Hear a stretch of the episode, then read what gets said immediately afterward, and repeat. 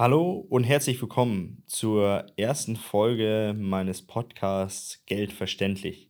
Hier dreht sich alles um Geld, um Wirtschaft, um Finanzen, um Gesellschaft, um Politik und auch um viele weitere Themen, die uns einfach tagtäglich begleiten und unser Vermögen tangieren. Mein Name ist Felix Früchtel. Ich bin Unternehmer, Speaker und man nennt mich auch Visionär. Und ich freue mich, dass ihr alle heute mit dabei seid und meine erste Folge anhört. Und ich bin gespannt auf das Feedback. Ich wünsche euch allen ganz, ganz viel Spaß und bin gespannt über die Kommentare, über die Ideen von euch und auch über die Anregungen für die nächsten Folgen. Und ich hoffe, dass ich dann euch auch für die Zukunft begrüßen darf. In dem Sinne ganz, ganz viel Spaß und legen wir gleich los. Heute habe ich die vier sichersten Geldanlageformen euch mitgebracht. Seid gespannt, die ein oder andere Anlageform wird euch bestimmt überraschen. Jeder möchte sein Geld ja sicher geparkt haben und vor allem auch in der aktuellen Zeit vor der Kaufkraftentwertung geschützt haben, sprich der Inflation. Sonst frisst diese Inflation ja mein Vermögen über den Zeitverlauf hinweg auf. Deswegen habe ich mir mal heute überlegt, wir gehen zusammen die meiner Meinung nach vier sichersten Anlageformen zusammen durch. Die erste Anlageform, wenn man die überhaupt Anlageform nennen kann, wären Tagesgeld oder Girokonten. Die sind, ähm, naja, so lala sicher und so lala renditeträchtig. Also, naja, geht so. Aber es ist eine Anlageform, der wir in irgendeiner Form Beachtung schenken müssen. Und ein Tagesgeldkonto und ein Girokonto, das brauchen wir nun mal eben alle. Also da kommen wir nicht drum herum. Du, ich, wir alle haben ein solches Konto, mindestens eins, auf dem dann zum Beispiel unser Lohn am Ende des Monats landet, wenn die ganzen Abzüge und Steuern weg sind. Dann landet unser Nettolohn auf dem Girokonto oder dem Tagesgeldkonto. So. Man kann es nicht wirklich Anlagemöglichkeit nennen, denn seit über zehn Jahren oder seit ja, mindestens 2011, 2012 gab es ja darauf fast so gut wie gar keine Zinsen mehr. Also und auch schon in der Zeit vor der Nullzinspolitik, die ja die EZB dann 2011, 2012 eingeleitet hat, gab es auch nicht wirklich Zinsen darauf. Also es gab mal in der Vergangenheit Jahrzehnte, in denen man aufs Sparbuch oder aufs Tagesgeldkonto so ein bisschen Rendite bekommen hat. Wir haben das jetzt aber in den letzten Jahrzehnt eigentlich quasi gar nicht mehr gesehen. Ganz im Gegenteil, wir hatten ja sogar die komische und fast schon perverse Situation, zumindest äh, ökonomisch, dass man tatsächlich Geld zahlen musste, wenn man irgendwohin sein Geld übergeben hatte. Also sprich Negativzinsen zahlen musste. Völlig verrückt. Wir können uns das heute schon wieder gar nicht mehr vorstellen. Dabei war das vor ein paar Monaten noch Usus. Naja, sei es drum. Ähm, um den Bogen zu spannen, wir haben jetzt wieder die Situation, dass auf der ein oder anderen Bank tatsächlich auf das Tagesgeldkonto wieder der ein oder andere Prozentpunkt Rendite versprochen wird. So, und alle Leute sind mega happy und packen ihr Geld aufs Tagesgeldkonto, weil da gibt's wieder zweieinhalb Prozent Zinsen. An der Stelle sei mal angemerkt, bitte immer auch das Kleingedruckte mitlesen. Diese zweieinhalb, drei Prozent Lockzinsen, die es da gibt, die gibt's in der Regel nur für Neukunden. Da gibt's sie nur ein halbes Jahr, dann gibt's sie nur auf eine maximale Menge und dann sind die an häufig anderen Attributen dann noch tatsächlich gekoppelt, sodass man fast nie in den Genuss der vollen Verzinsung kommt. Aber das nur am Rande, aber wichtiger Tipp finde ich, den ich euch mitgeben wollte. Ähm, ja, also wie gesagt, das sind so die Parameter.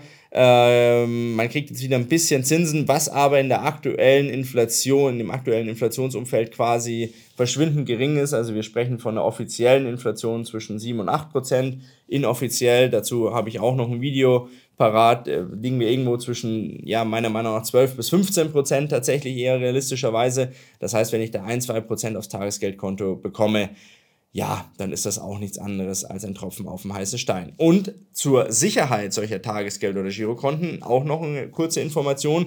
Wir haben natürlich die Einlagensicherung in Europa. So bis 100.000 Euro pro Kunde und pro Bank ist ja dann tatsächlich die Einlage garantiert.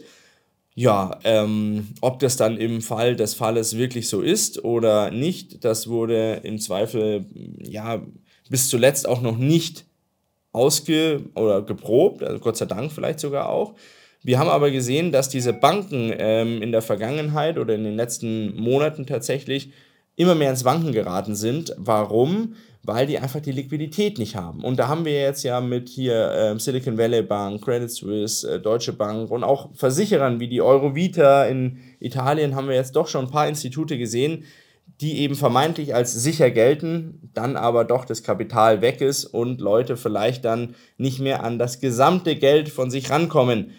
Also von dem her auch die Aussage relativ sicher, relativ wenig Rendite. Fazit.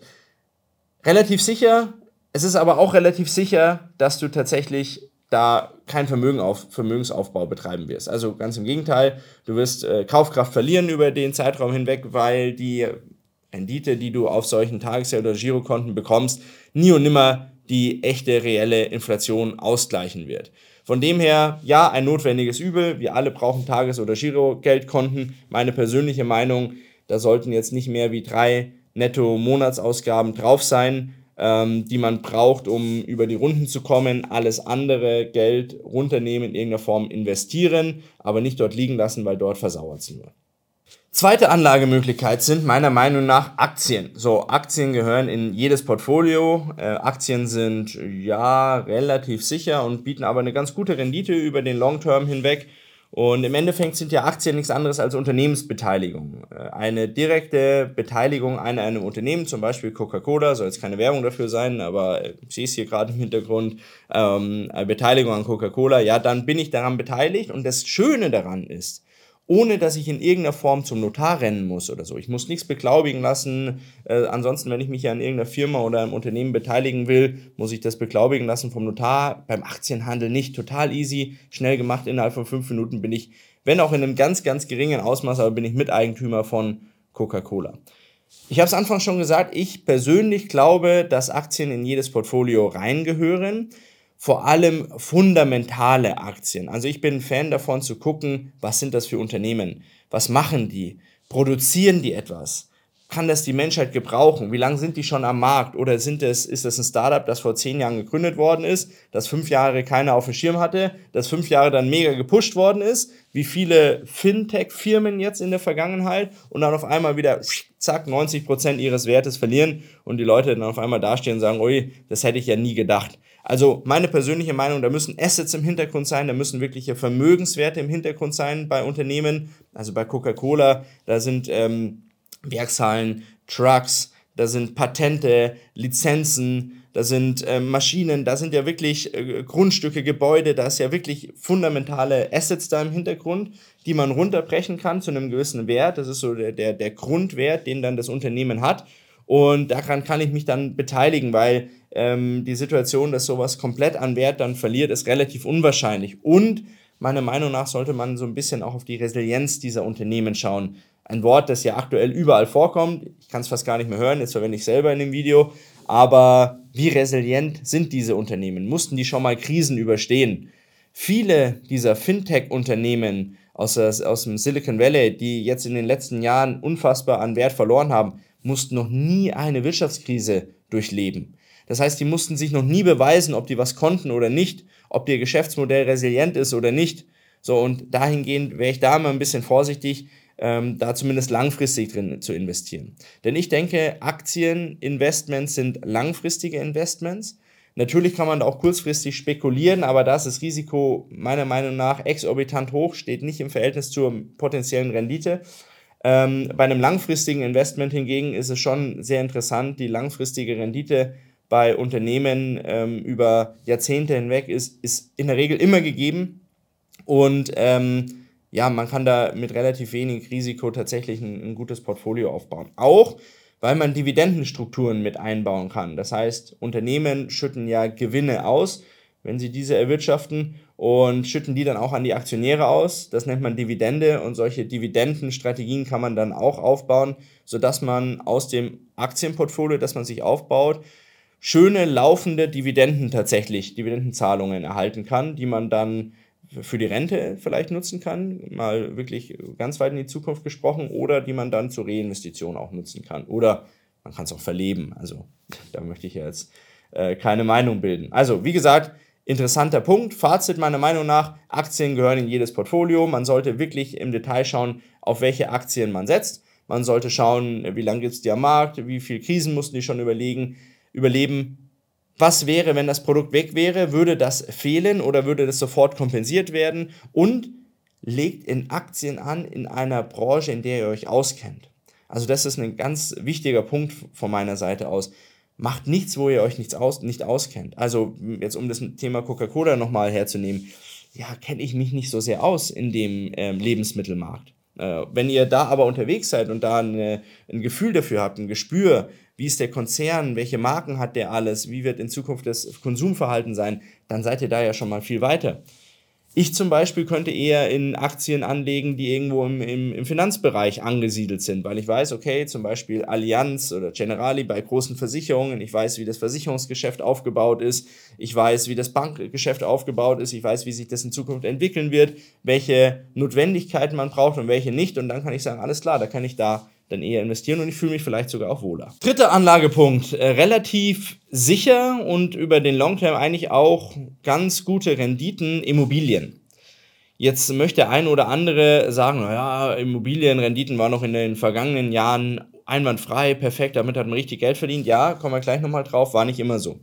Aber was immer gilt, ist, gewohnt wird immer. Also Immobilien wird man immer brauchen und ich denke, Immobilien als Kapitalanlage sind definitiv eine Überlegung wert.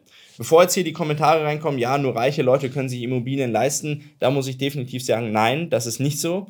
Man kann auch in Deutschland Immobilien zu einem sehr guten Preis kaufen, in einem fünfstelligen Bereich und kann damit gute Renditen erwirtschaften. Man muss halt da schauen, welche Objekte, welche Lagen etc. Aber wenn man sich da entsprechend mit beschäftigt, kann man auch in Deutschland gute Schnapper machen und muss nicht sechsstellige Beträge in irgendeiner Form ausgeben. Man kann auch Immobilienbeteiligungen tatsächlich zeichnen. Auch da gibt es die ein oder andere Firma am Markt, wo man sich tatsächlich an Immobilien beteiligen kann.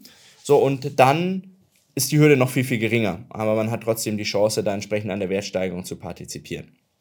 So, warum habe ich gesagt, sind die Renditen so lala? Weil man immer den Gesamtzyklus anschauen muss. Zwischen 1995 und 2010 zum Beispiel ist auf dem deutschen Wohnimmobilienmarkt, was die Kaufpreise angeht, fast gar nichts passiert. Über 15 Jahre tatsächlich fast eine ja, lineare, ebene Entwicklung, ohne dass es großartig Ausschläge nach oben oder nach unten gab.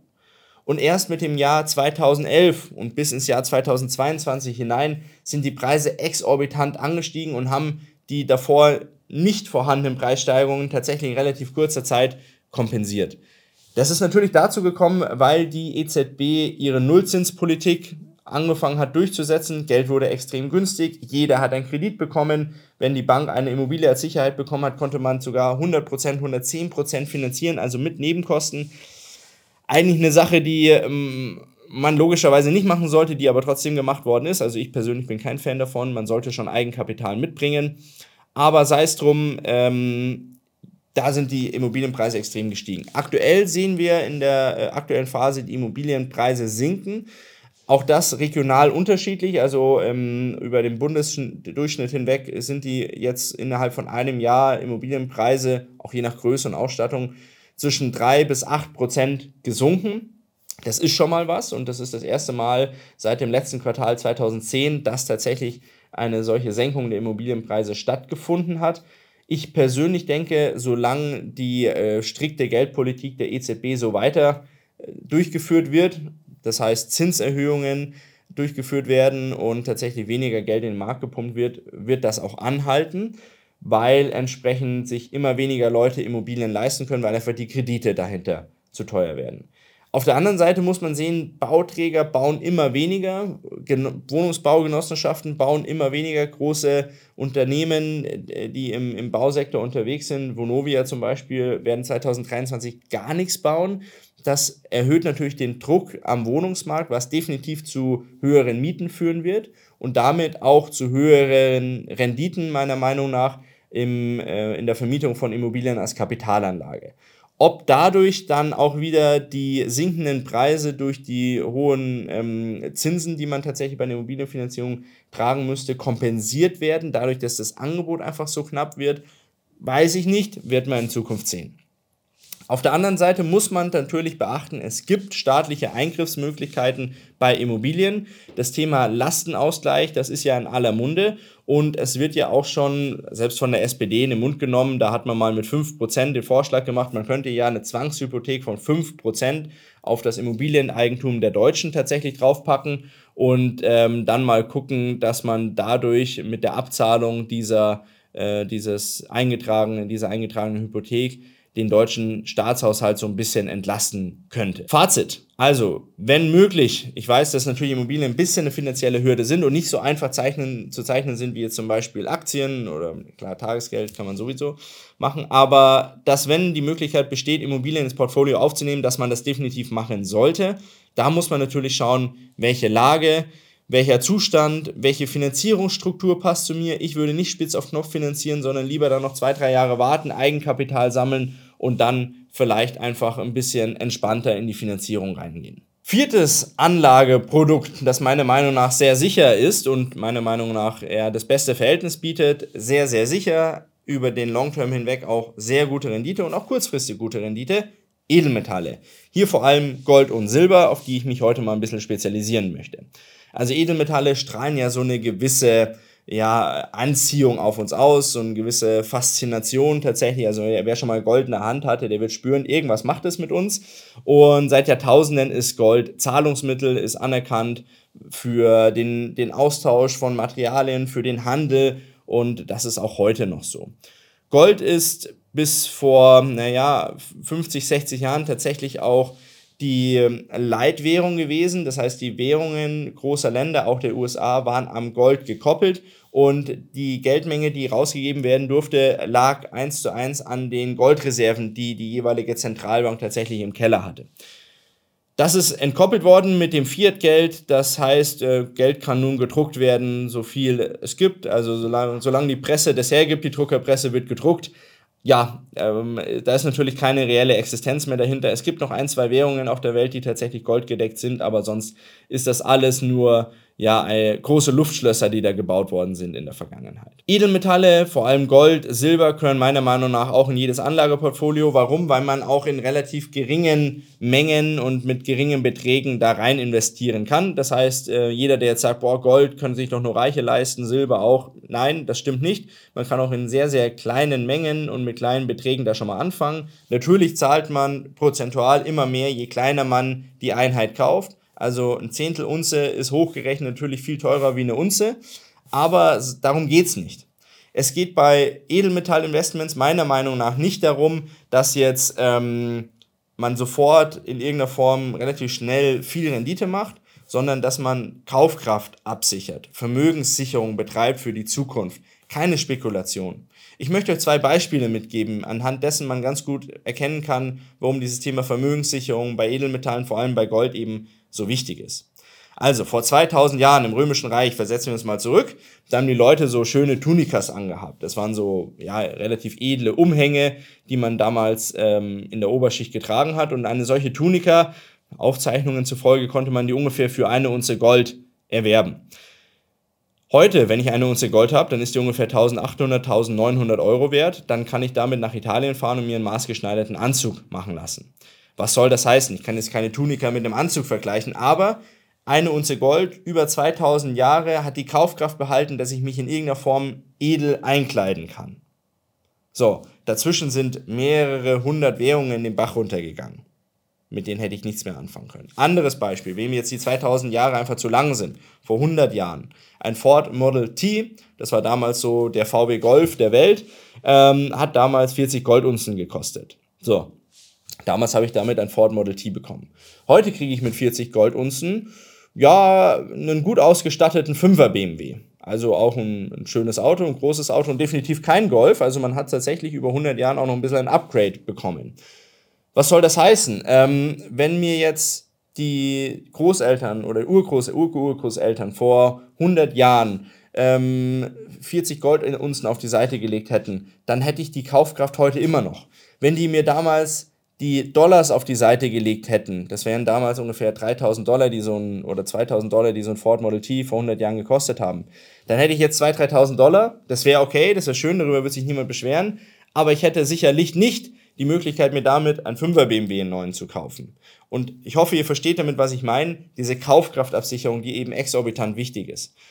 Für Spekulanten ist dieses Thema Gold wahrscheinlich e-, eher nichts. Auch da, man kann natürlich spekulieren, Gold ist volatil, das heißt, wenn man einen günstigen Zeitpunkt hat zum Ankauf, äh, zum Einkauf, dann kann man in relativ kurzer Zeit vielleicht auch gute Gewinne machen. Fazit, meiner Meinung nach, Gold gehört definitiv in jedes Portfolio rein.